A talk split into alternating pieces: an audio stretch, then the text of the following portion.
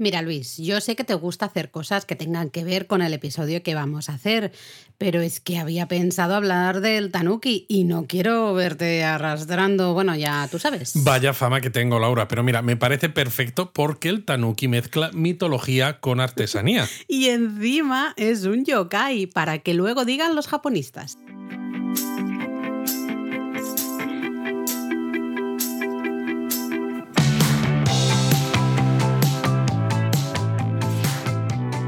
Bienvenidos a Japonesamente. Un podcast sobre cultura japonesa de Lexus, producido por Japonismo.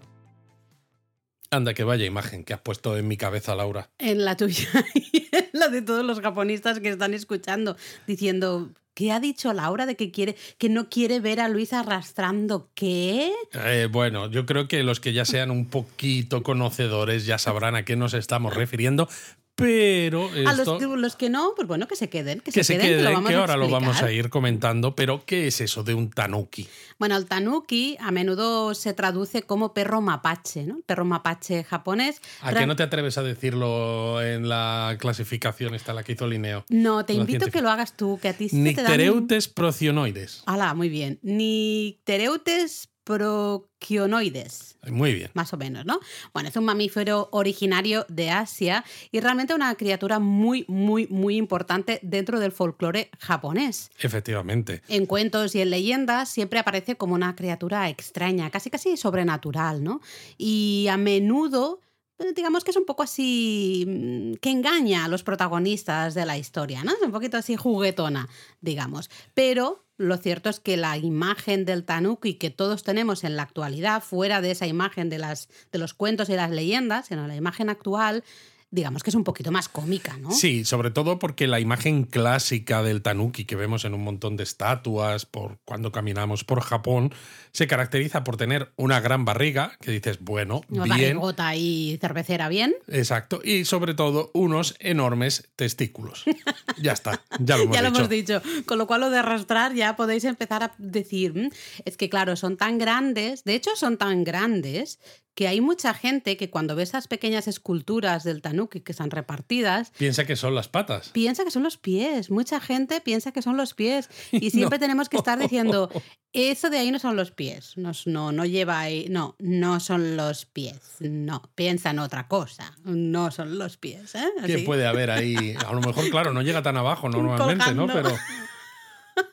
Bueno, aparte de eso, siempre lleva un sombrerito de paja que lo protege, atención, ¿eh? de la mala suerte. Ya estamos con las cosas estas simbólicas mm. que les encantan a los japoneses. Además también lleva un libro de cuentas. Mira, como tú, como tú haces las cuentas. Yo llevo, yo llevo el libro de cuentas de japonismo, pues igual, llevo un libro de cuentas y una botellita de sake. Es decir, realmente un montón de símbolos de prosperidad en los negocios, porque al final, claro, el libro de cuentas, si salen bien las cuentas, buena señal, ¿no? Eh, las llevas al, al día y salen bien perfecto.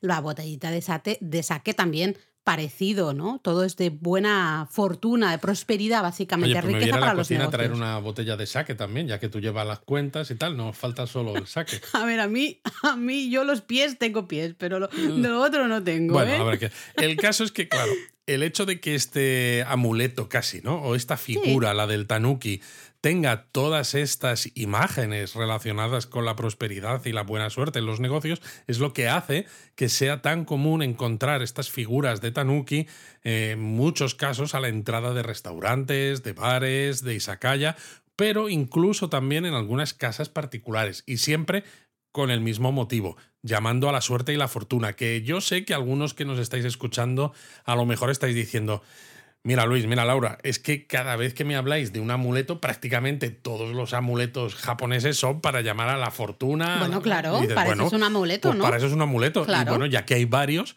pues los usan todos, los si pueden. Evidentemente, de hecho, tenemos un tanuki maravilloso aquí en el despacho, está justo a mis espaldas, ahora mismo me está mirando ahí eh, por encima del hombro, eh, que fue un regalo de un grupo de japonistas, los que vimos en Madrid hace ya unos cuantos años. Sí, señor. Eh, que bueno, fue una sorpresa maravillosa, yo me emocioné muchísimo con el regalito, así que, oye, aquí tenemos a nuestro tanuki que nos ha ayudado en estos, nos momentos, ha ayudado en estos duros momentos duros de la pandemia, yo estoy segura que la muleta amuleto ha hecho su, el amuleto, el tanuki, ha hecho su trabajo como amuleto y al final nos ha traído la buena suerte, ¿no? La, la fortuna de que se termine la pandemia, vuelven los viajes a Japón, un montón de japonistas viajando ya en este 2023. Y lo que queda, porque anda que no hay planes previstos ¿eh? para los japonistas para 2024. No sé si los que nos estáis escuchando ya lo tenéis planificado o no. Si no, os animamos a que os paséis por el Discord de japonismo y así discutimos de planes de viaje, de lugares para comprar, para comer, de todo. Bueno, pero decíamos antes que el tanuki es un animal muy importante en el folclore japonés y especialmente protagonista de muchas leyendas, muchos cuentos tradicionales. Entonces creo que es bueno empezar justamente por aquí. Luego veremos cómo ha ido evolucionando esta figurita un poco más clásica que decíamos. Sí que hay que decir, eh, hemos dicho al principio que el tanuki es el perro mapache japonés. Mm. El animal real, el perro mapache japonés tal cual, es verdad que existe. Existe, existe. Y de hecho se puede encontrar. Y se puede encontrar, efectivamente. Lo que pasa que el tanuki ¿no? Tal como lo entendemos, y esta figura que os hemos dicho es un yokai, ¿no? Que es ese, ese nombre colectivo que reciben estos seres sobrenaturales del folclore japonés. Y en este caso, cuando se habla del tanuki como parte de este folclore japonés, de estos yokais, recibe el nombre de bake tanuki. Es decir, el tanuki fantasma, ¿no? El tanuki fantasmagórica o el bake finales de fantasma. Como decíamos antes, siempre se le representa como un animal muy extraño, ¿no? Poderes sobrenaturales, poderes mágicos, bastante parecido al zorro. El zorro también es un animal eh, que en cuentos y en leyendas aparece siempre con la intención de engañar a los protagonistas ¿no? del cuento. Pues el tanuki, o el bake tanuki, para ser precisos, em, también va por ¿no? un poquito parecido. Lo que pasa es que en este caso, más bien, no para hacer el mal eh, como podríamos pensar a lo mejor, ¿no? desde el punto de vista de, oh, es fantasmagórico, está, sino para reírse un poco. Es un poco travieso, un poco burlón, un poco un poco pícaro. De hecho, a veces cambia de forma el tanuki, se hace pasar por humano y de esta manera, pues claro, engaña y se ríe de los protagonistas de esas historias sobrenaturales. Entonces, pues eso, es un poco burlón, eh, le gusta el jugueteo, ¿no? Y reírse de nosotros, pero siempre se muestra también como un animal bonachón. Bonachón, sí. Sí, un poquitito ingenuo incluso a veces. Sí, sí, yo creo que el zorro es un poco más... Mm, más zorro. Sí, más zorro. Y en cambio el tanuki, pues justamente un poquito más ingenuo. Más bonachón. Sí, más bonachón. Y además le gusta comer, le gusta beber y le gusta hacer el vago rascándose la barriga. Que tiene buen gusto, ¿eh? el. Digo, pues oye, esto me gusta a mí también. Eh, existen muchísimas leyendas, muchos cuentos tradicionales sobre el tanuki eh, por todo Japón. Los hay cuentos conocidos en todo Japón y luego cuentos específicos de ciertas regiones, ¿no? de ciertos lugares. Pero bueno, ya sabéis que a los japoneses les encantan las listas de tres elementos. Creo que hicimos un episodio dedicado a listas de tres, diría, aquí en el pues No estoy muy seguro. Eh, Llevamos ya, claro, estamos en la cuarta temporada. Ahora mismo me empiezo a perder un poco. Yo también. Necesitamos a Jaime, que Jaime siempre es el que en el Discord nos dice, ya, eh, de esto sí, tranquilos, ya bueno, habéis hablado. Es que en el último Japón a fondo dijimos, no, hemos, no sé si hemos hecho un episodio de la línea Sakura Tram o no. Yo creo que no. Y salió Jaime en el Discord diciendo, Aquí lo tenéis. sí está, sí está. Así que bueno, a la espera de que nos diga Jaime si hemos hecho episodio del podcast hablando de esas tres listas. A los japoneses les, perdón, tres listas, tres listas de tres elementos. A los japoneses les encanta, ¿no? Hacer el top tres de cosas. De cualquier cosa. ¿eh? También hay un top 3 de justamente leyendas de Baketanuki, historias de estos tanukis. ¿no? Ah, hay una eh, relacionada con la isla de Sado. Se llama Dansaburo Danuki. Eh, otra relacionada con la ciudad de Takamatsu. Que se llama Yashima no Hage Tanuki y otro relacionado con la isla de Awaji. Shibaemon Tanuki. De hecho, pues si visitáis, por ejemplo, Takamatsu, uno de los templos, hasta uno de los templos de la peregrinación de los 88 templos de Shikoku, el templo justamente Yashima, ahí veréis unas grandes estatuas de tanuki. Es que es muy gracioso porque estás en un templo budista y te encuentras esas estatuas de tanuki que están justamente relacionadas con esta leyenda, ¿no? Esta historia local. Eso es muy interesante porque, claro, la Shikoku Genro es una de esas peregrinaciones muy populares entre cada vez más, además, entre los turistas. Se visitan templos que son muy bonitos, pero si además lo podemos, le podemos añadir un poquito de folclore japonés y sobre todo que se conozca por qué hay esos tanukis, qué representan y por qué hay esta historia es importante, pues seguramente lo vais a disfrutar todavía más. Pues mira, si visitáis también Kawaguchiko, lago Kawaguchi,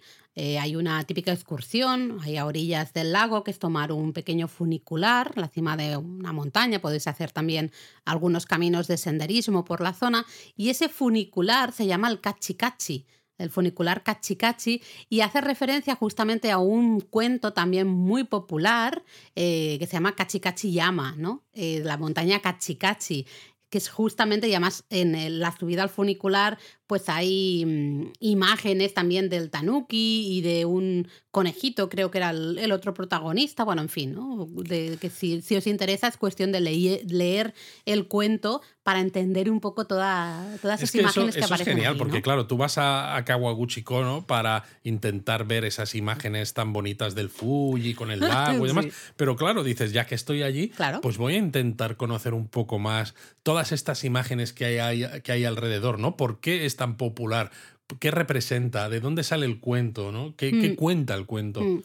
Em, ya en el periodo Edo se, se, dibujaban, ¿no? Evidentemente, todos estos cuentos, todas estas leyendas, quizá en el periodo Edo de una manera bastante más realista, y ya en ese momento se veía esos animales, pues con lo que hemos dicho, con dos grandes razones para vivir, ¿no? Sí, realmente es eso. Aunque ha cambiado mucho la manera de representar el tanuki eh, iconográficamente en el periodo más realista, como has dicho tú, Laura, hoy en día la estatuilla es muy poco realista, más cómica, ¿no? Mucho más cómica, hmm. pero el tamaño desproporcionado del escroto del, del bicho, esto es una constante en el Japón. Ya estuviéramos en el periodo Edo o en la actualidad? A ver, biológicamente hablando, eh, lo cierto es que estos perros mapaches, estos tanuki, el animal, ¿eh? no estamos hablando ahora del yokai, eh, de los cuentos, no, no, el animal que existe, que podemos encontrarnos si tenemos suerte ¿no? en, de viaje por Japón, este perro mapache tiene el escroto bastante grande.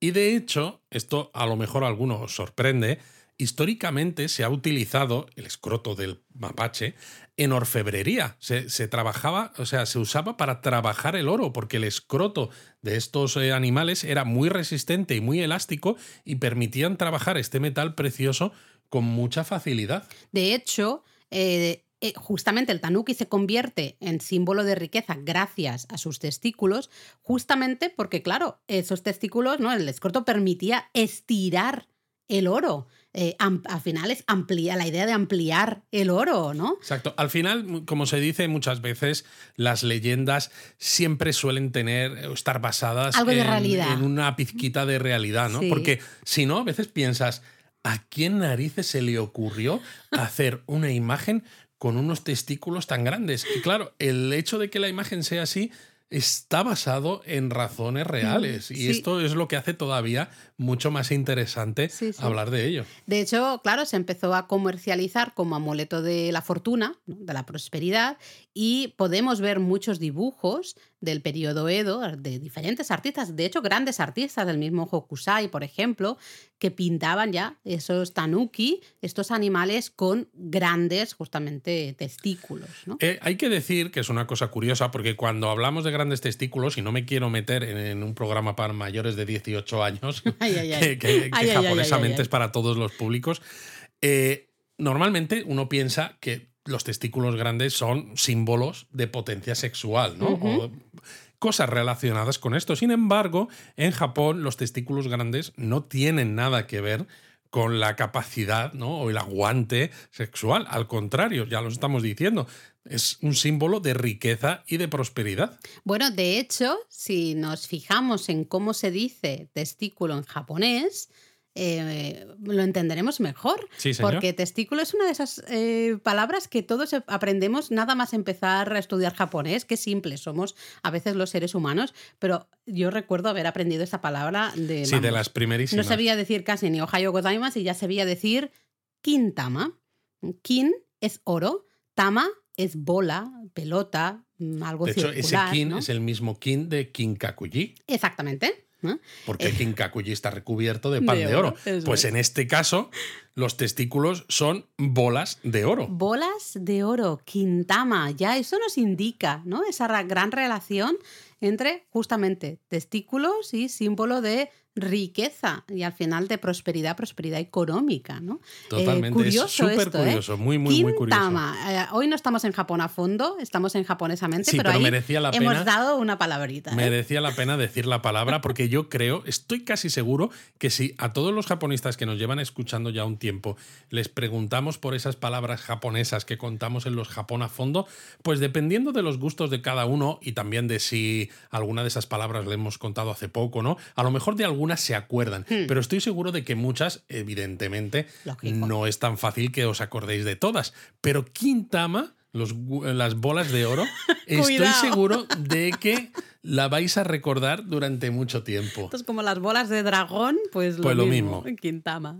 Bueno, hemos dicho antes que, que, en el periodo Edo había una representación quizá más realista del animal, ¿no? del tanuki, y en cambio en la actualidad tenemos una representación un poquito más cómica, ¿no, Luis? Y es que realmente fue a comienzos del siglo XX, periodo Taisho, estamos hablando 1912-1926, que es cuando eh, se empezó a popularizar la figurita esta de cerámica que es tan frecuente ver hoy en día por, las calles japonesas. Al final, es, eh, esto es algo que decimos muchas veces cuando, no, cuando hablamos de Japón, su pasado, sus tradiciones, sus artesanías. Hay cosas que pueden tener relación con aspectos más del pasado, ¿no? De un pasado un poquito más antiguo, pues por mm. ejemplo, periodo Edo incluso. Mm. Pero lo cierto es que gran parte de lo que vemos hoy en día en Japón es relativamente reciente, es de tiempos ya modernos y el tanuki que vemos hoy en día es que es justamente eso, de, esos primeros años del siglo XX,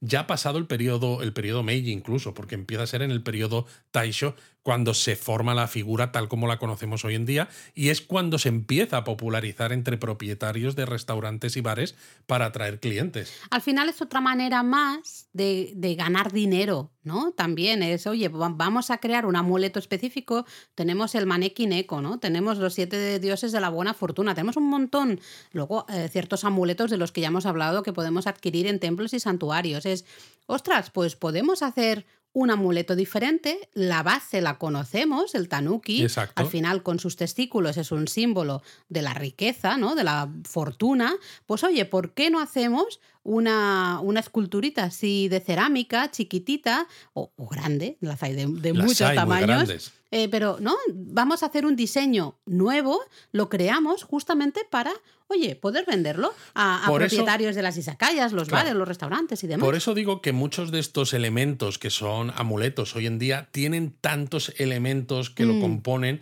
que tienen relación o que son simbólicos de buena suerte, porque están hechos precisamente para que sean así, ¿no? Eh, no es tanto un, desarrollo orgánico que haya ido surgiendo, sino que, claro, como ya tienes ese concepto de testículos grandes, prosperidad, pues dices, con esto vamos a hacer ese amuleto que sea mono, que sea graciosete, hmm. pero claro, ya que lo estamos haciendo desde cero, pues vamos a añadirle muchas cosas para que todo ello atraiga la buena suerte. Y claro, lo que se hizo es incorporarle ocho virtudes a la imagen del tanuki. Ocho imágenes, ¿no? Que representan las ocho virtudes. para asegurar la prosperidad y la fortuna. Y es curioso porque todas esas... Eh, todos esos objetos ¿no? relacionados con esas ocho virtudes es lo que le termina de dar al tanuki el aspecto un poco más cómico, más entrañable o más divertido eh, que tenemos en la actualidad. ¿No? Y ahora os estaréis preguntando, bueno, ¿y cuáles son esas ocho virtudes o qué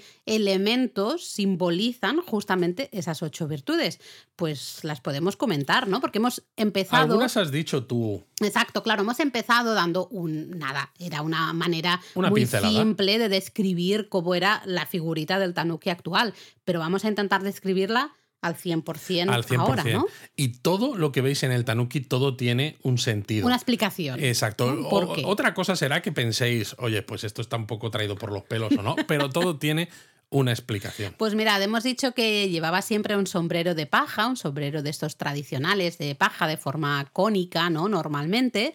Eh, bueno, claro, diremos, bueno, el sombrero protege al final del mal tiempo, pero claro, simbólicamente también de la mala suerte. Protege al animalito de la mala suerte y en consecuencia nos protege a nosotros también de la mala suerte. Luego el tanuki, la figura actual, tiene unos ojos grandes y muy abiertos, que no es por azar. Se supone que es porque con los ojos grandes y muy abiertos lo ves todo muy bien y entonces puedes tomar buenas decisiones. Luego hemos hablado de la botella de sake, que realmente dicen que representa la virtud. Ah, no sé muy bien el por qué, yo entiendo que está relacionado con el proceso de elaboración del sake, quizá el, el ingrediente principal del sake, que sería el arroz. O a lo mejor es por la virtud, porque dices, llevo la botella de sake y le doy sorbitos pequeños y no me emborracho, no sé. bueno, pues podría ser. Nos podemos quedar entonces con, con este ejemplo. Luego lleva también una larga cola, en este caso cola de la de verdad del perro mapache. No penséis en otras colas ni nada de esto.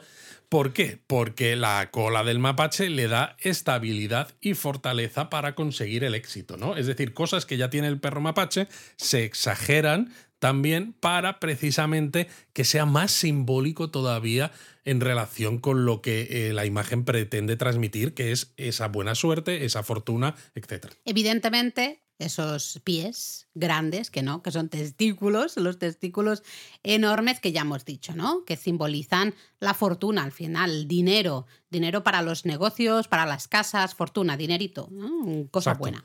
Luego está el libro de cuentas que también habíamos mencionado, que representa la confianza de que, bueno, pues todos de que, esos... De que va a llegar, ¿no? De, que va a llegar también y de que todos esos negocios está todo apuntado, de que no mm. hay nada que sea bajo cuerda ni nada, o sea, todo, todo correcto. Todo va bien. Eh, tú has hablado del que era, siempre se representa con una barrigota, ¿no? Una gran barriga. Bueno, la barriga simboliza la tranquilidad, la calma. Si tú tienes dinero, ah, puedes, oye, vivir la vida mucho más tranquilo, tomar más saque, más cerveza, comer mucho más, trabajar menos, ¿no?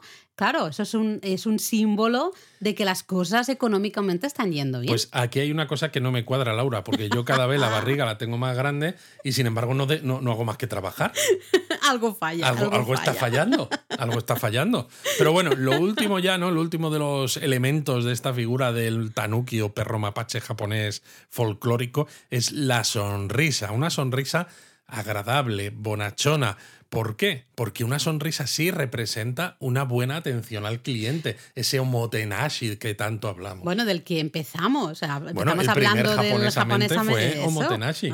Aunque ahí no decíamos, tienes que sonreír y así eres como un mapache, como un tanuki. De todas maneras, yo he de decir que hay algunas, las que son de cerámica chiquititas, eh, sí que las encuentro muy kawaii, la sonrisita pues a lo mejor me, me puede parecer agradable, pero hay algunas estatuas de esas grandotas que a mí las sonrisa me perturba un poco. Es una sonrisa un poco mm, más que agradable, perturbadora. Pero yo creo que te perturba ¿eh? porque hay algunas de estas estatuas que precisamente son tan grandes que cuando te las encuentras es que, vamos, casi son más altas que tú, Laura. Sí, de hecho alguna es más alta que yo y claro, os podéis imaginar, los testículos pues es que son todas mis piernas realmente, ¿no? De lo, de lo grandes que son. Eh, y decíamos, justo, ¿no? Andando por las calles de Japón podéis encontrar eh, tanuki, es fácil. Paseando por Japón, si te vas fijando en las entradas de ciertos bares, ciertos restaurantes, ciertas izakayas. O incluso en casas particulares que casas decíamos. la entrada, ¿no? Justamente, están por absolutamente todas partes. Pero a lo mejor podríamos recomendar algunos sitios específicos con tanukis o con imágenes ¿no? de tanuki quizá más concretos, ¿te parece? Bueno, yo creo que sería interesante, porque ya que estamos hablando de una de esas figuras tan populares en el folclore japonés y que es un yokai, que es una de estas cosas que los japonistas siempre nos dicen, a ver si habláis de yokai. Pues mira, aquí hay un episodio hablando de al menos uno de ellos y encima vamos a decir dónde encontrarlos. Bueno, bueno, es que esto es fantástico. Hemos matado dos pájaros de un tiro. Ya se acabó, ya no hace falta yokai. Ya está, ya hemos hablado. Bueno, pues eh, empezamos, yo creo, un lugar al que tengo tengo muchísimas ganas de ir. De hecho, teníamos que ir en 2020, estaba ahí anotado como excursión desde Kioto eh, y bueno, por razones evidentes no se pudo ir. Y ni, ni, a excursión ni a Kioto. Básicamente. Luego en febrero no había tiempo, ahora en noviembre dudo que tengamos tiempo, así que bueno, ahí se queda de momento, sigue en la lista, en algún momento iremos al pequeño pueblo o la, sí, el barrio de Shigaraki, en la ciudad de Koka. Eh, da la región da nombre a una de las cerámicas más antiguas y más populares de Japón, fíjate, ¿no? Shigaraki, eh, la cerámica de Shiga realmente, Shigaraki, el, el, propio lugar también se llama así. Es el lugar más típico donde comprar estas figuritas de cerámica de Tanuki. Comprar y también ver cómo se producen, que eso es una de las partes más chulas. Por eso yo lo hemos dicho el primero de todos, ¿no? Porque sitios con tanukis, ya vais a ver eh, si seguís escuchando, que hay algunos cuantos, pero que además sea un centro de producción tan grande de tanukis, Absoluto, maravilloso, maravilloso. Eh, es que es eso, yo las imágenes que he visto es, vas andando por la calle, ves viendo un montón de talleres, casas tradicionales y están, claro, todas las figuritas de tanuki de diferentes tamaños secándose ¿no? en la calle, secándose al sol. Tengo muchas ganas de justamente de ir ahí. Y de hecho, el tanuki que nos regalaron los japonistas es un tanuki de Shigaraki, sí señor. Ah, así que justo viene de Shigaraki. Luego hay otro sitio que es muy friki, muy poco visitado por los turistas. Nosotros lo hicimos hace años porque somos unos locos de hacer cosas que a veces dices, pero si esto a quién le va a interesar.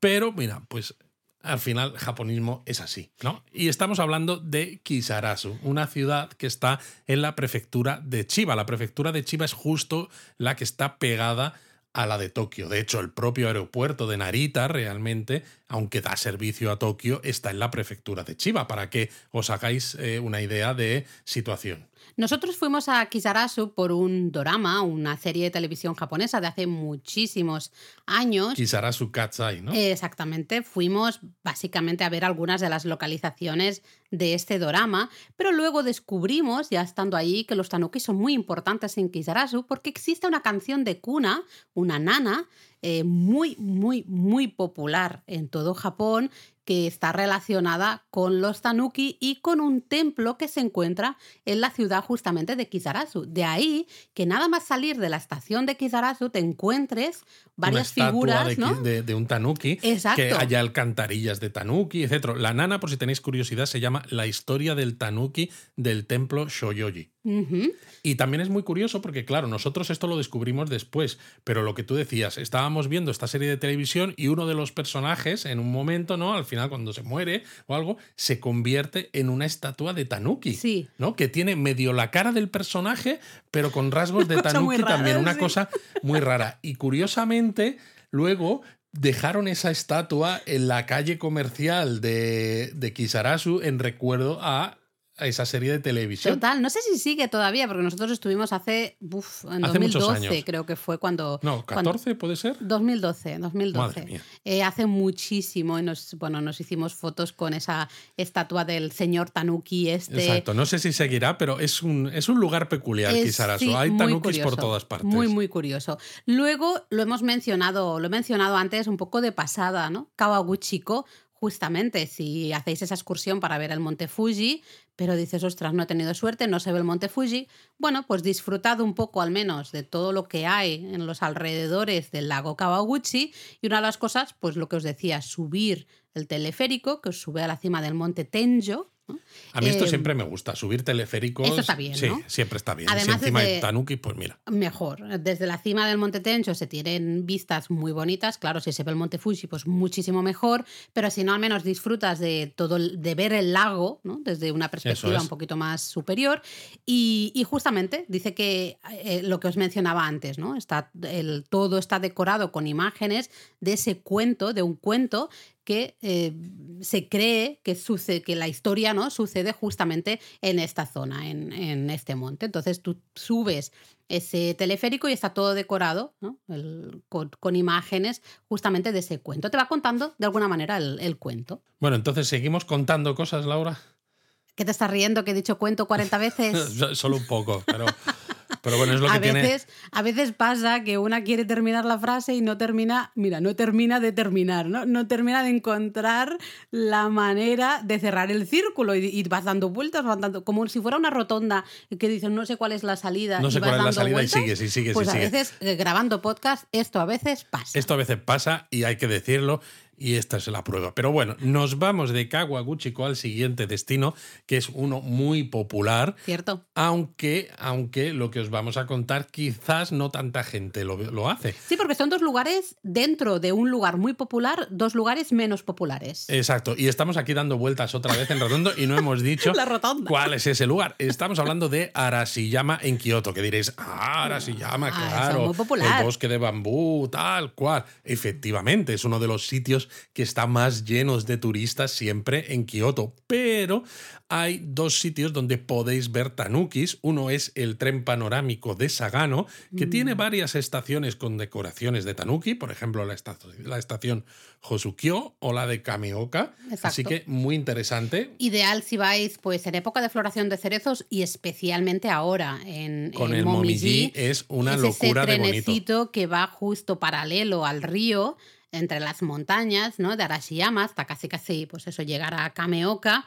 Es un, un recorrido precioso, es un Sí. recorrido maravilloso, muy bonito. Y entonces, justamente en estas dos estaciones hay esas figuras, ¿no? Hosukyo, eh, varios tanukis, algunos muy grandes, hasta luego algunos más chiquititos. Muy curioso, ¿no? Muy bonito. Exacto, pero si no queréis subir al tren, os animamos a que hagáis un paseo por el Distrito de Conservación Histórica de Saga Torimoto, Mm. que está también en la zona de Arashiyama y dices, si la calle principal de Arashiyama es que casi a veces no puedes ni caminar de la cantidad de gente que hay, este distrito de conservación histórica está mm, a 10, 15 minutillos andando, es parte de Arashiyama también, y sin embargo está muchísimo más tranquilo. ¿Y qué hay en este distrito? Ah, te iba a decir, claro que hay. Bueno, pues tenemos el templo Abashino Nembutsuji, que es un templo ya, yo creo, muy conocido entre todos los japoneses que están en Discord. Exacto. Y que durante un tiempo estuvimos mm, jugando bastante en el canal en Discord de la Divina el sitio.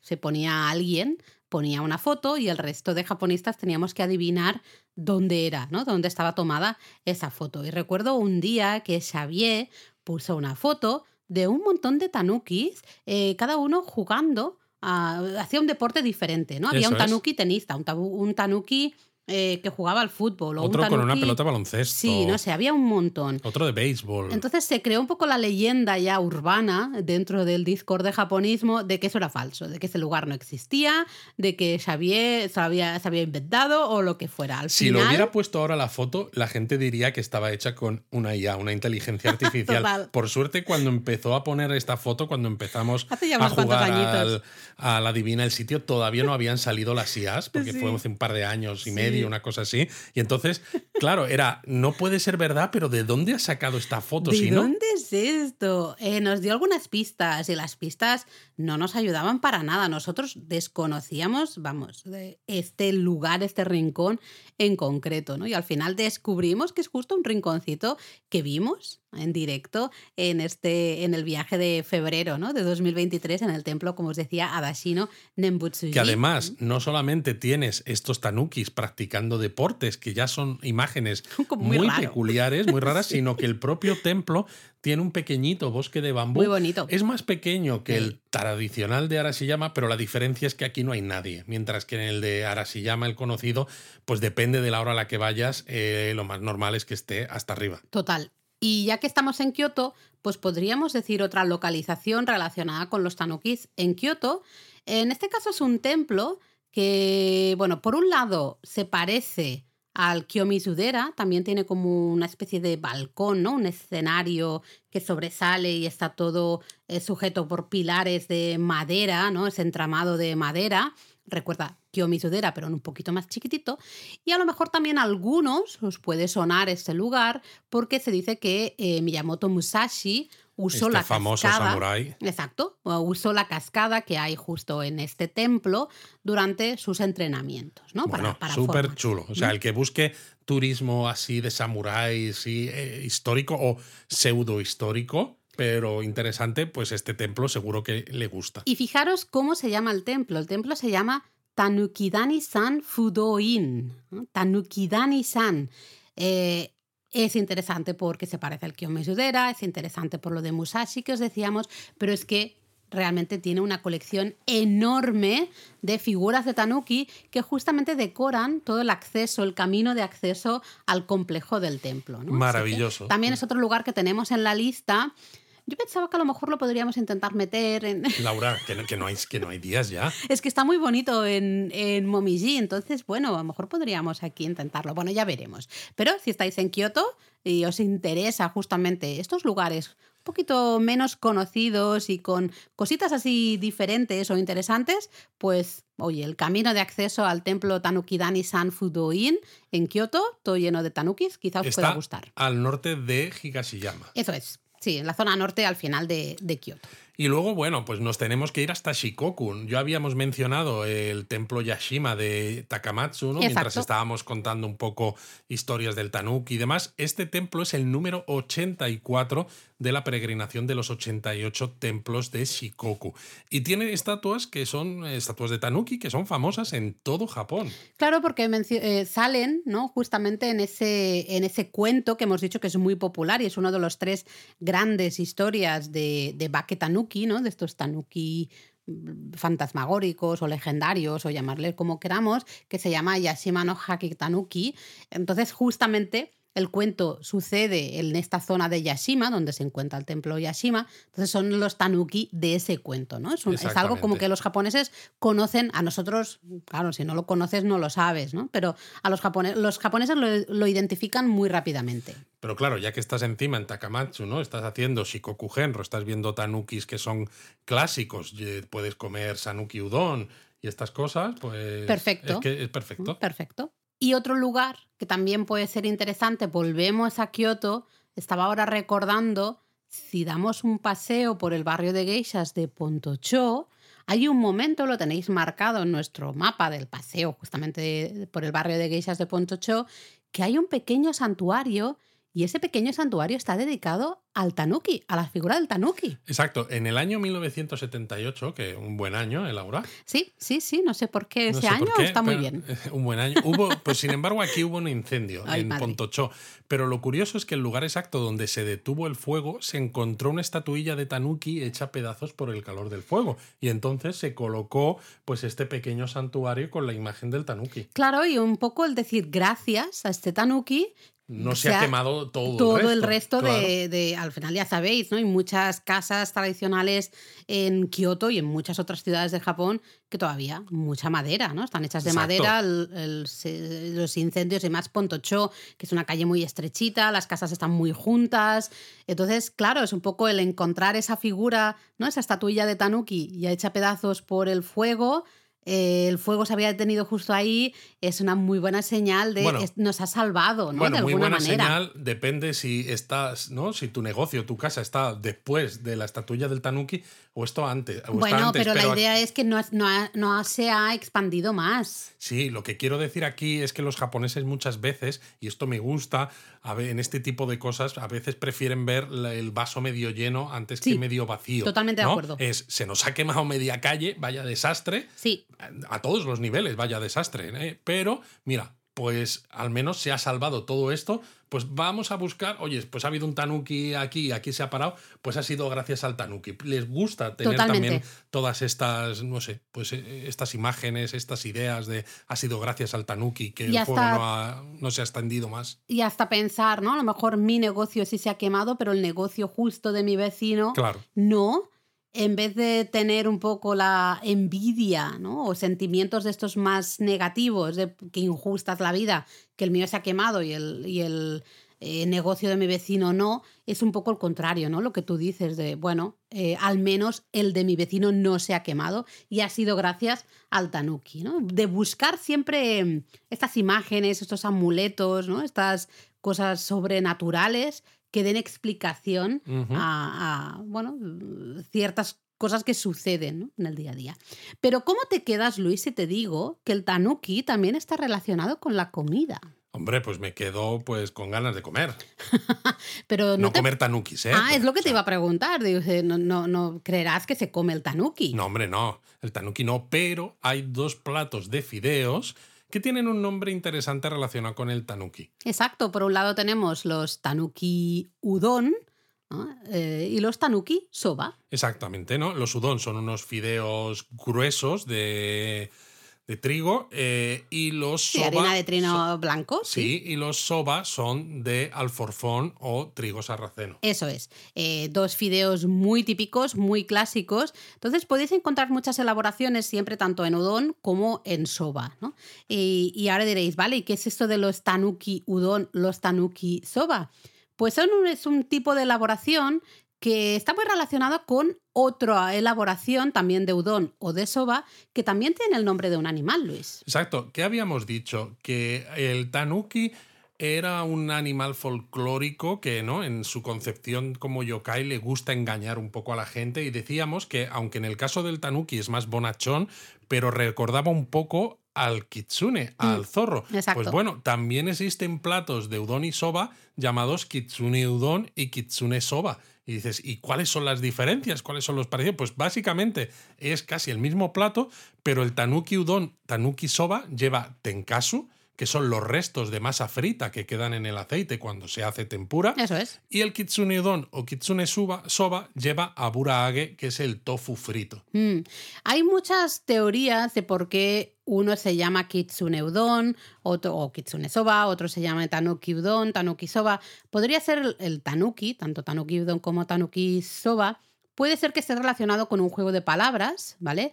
Y el hecho de que eh, tanenuki significa sin topping, sin nada más, ¿no? Dame el, plato de fideos o de udon o de soba eh, sin nada más. Entonces, claro, la idea de que no hay nada, solo hay ese tenkasu, ¿no? Esas bolitas de masa, como has dicho tú, de tempura, nada más, pasó a del tanenuki, pasó a llamarse tanuki, ¿no? Tanuki udon, tanuki soba, también en relación un poco con ese ya kitsune udon que quizá eh, apareció antes, ¿no? Esto es un poco el, el huevo y la gallina, ¿no? Pero el kitsune udon también hay muchas, o el kitsune soba, hay muchas teorías de por qué se llama kitsune. A mí me gusta tres especialmente. Ajá, Una que oh. es porque el tofu frito les gusta mucho a los zorros. En muchos cuentos aparece que a los zorros les encanta el sabor del tofu frito. Lo entiendo, el tofu frito Pues está sí. espectacular.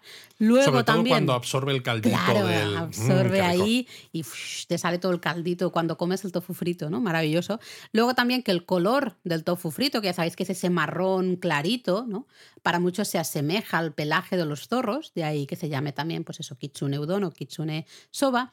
Y luego, a mucho- muchas veces, la manera tradicional de presentar el tofu frito es en triángulos, ¿no? Entonces, hay mucha gente que también dice que esos triángulos de, de tofu frito se asemejan a las orejitas de los zorros. Oh, de ahí también el nombre. No sabemos realmente cuál es eh, la versión o si es una mezcla de todas o no es A mí ninguna. lo del Tanenuki, yo creo que sí, que todo esto tiene ese sentido. Lo demás ya son todo Ah, ideas mola. que, bueno, sí. Mola, mola. Pero fíjate, antes de acabar, eh, y precisamente porque estamos grabando este episodio sobre los tanuki en un momento en el que se ha estrenado en Japón no hace tanto, que hemos publicado en japonismo además una reseña, comentario de la película El chico y la garza de. Estudio Ghibli, tú dirás, Luis, te estás yendo por las ramas. Sí, porque es una garza, no es, un, no es el chico y el tanuki. No es el chico y el tanuki, pero no quería acabar el episodio sin mencionar que los tanuki también han tenido representación precisamente en una película de estudio Ghibli. ¿Ah, sí? ¿Cuál Con es? poco. Ah, Es una película del año 94, 1994, cierto. en este caso de Isao Takahata, no de Hayao Miyazaki, pero la historia al final, pues bueno, es una historia de estas que les gusta mucho a Estudio Ghibli, cuando se hablaba de la princesa Mononoke precisamente, ¿no? Y el, eh, ese gusto por la naturaleza y los la conexión bosques, con la conexión. naturaleza, con los animales. Aquí es un poco parecido, porque básicamente en esta película hay una familia de tanukis que descubren que los humanos están acabando con el bosque donde viven para construir una urbanización y precisamente como tienen ese poder de convertirse en humanos o en otras cosas, ¿no? Y eh, a voluntad, pues intentan utilizar todos sus poderes para afrontar esta guerra, entre comillas, contra estos humanos que les están destrozando su hábitat natural, con lo cual vuelve a tener ese toque un poco de medioambiental y de respeto a la naturaleza. Hay una parte crítica. Hay una parte crítica con el desarrollo de las sociedades humanas mm. y luego, claro, utilizando todo ese folclore que tanto gusta en Japón, con ese estilo, además, de estudio Ghibli, ¿no? Tan artesanal también a la hora de hacer animación. Ostras, pues yo hace, creo que la vi en algún momento cuando empecé a estudiar japonés, pero casi no me acuerdo. Así que estaría bien verla algún fin de semana de esto, pues ¿no? y así, a lo mejor la podemos medio comentar, aunque sea muy por encima, eh, en algún Japón a fondo, en un japonismo mini, por, ejemplo. ¿no? Si la vemos prontito, no sé. Estaría ahora, bien, mira, ahora Me, de tanto hablar aquí del Tanuki, ahora me ha llamado la atención esta película y ahora la quiero ver. ¿Ves? Sabía yo que te podía dar aquí un detallito interesante antes de acabar. Eh, si algún japonista también la o la ha visto recientemente o se acuerda, oye, podéis comentarla justamente en Discord, ¿no? Como siempre decimos, tenemos ese Discord abierto para todos y ahí podéis comentar la peli. Y no, no, solo eso, si algún japonista ha estado en algún sitio de Japón donde haya encontrado muchos tanukis de alguna manera especial, porque evidentemente tanukis ya hemos dicho que los hay por todos lados, pero si hay algún sitio que digáis, oh mira, hay un montón de tanukis aquí expuestos o lo que sea, que no sean los que acabamos de decir, pues comentádnoslo también, o en los comentarios en iVoox o en el Discord o donde queráis, y los vamos añadiendo a la web. ¡Mátane!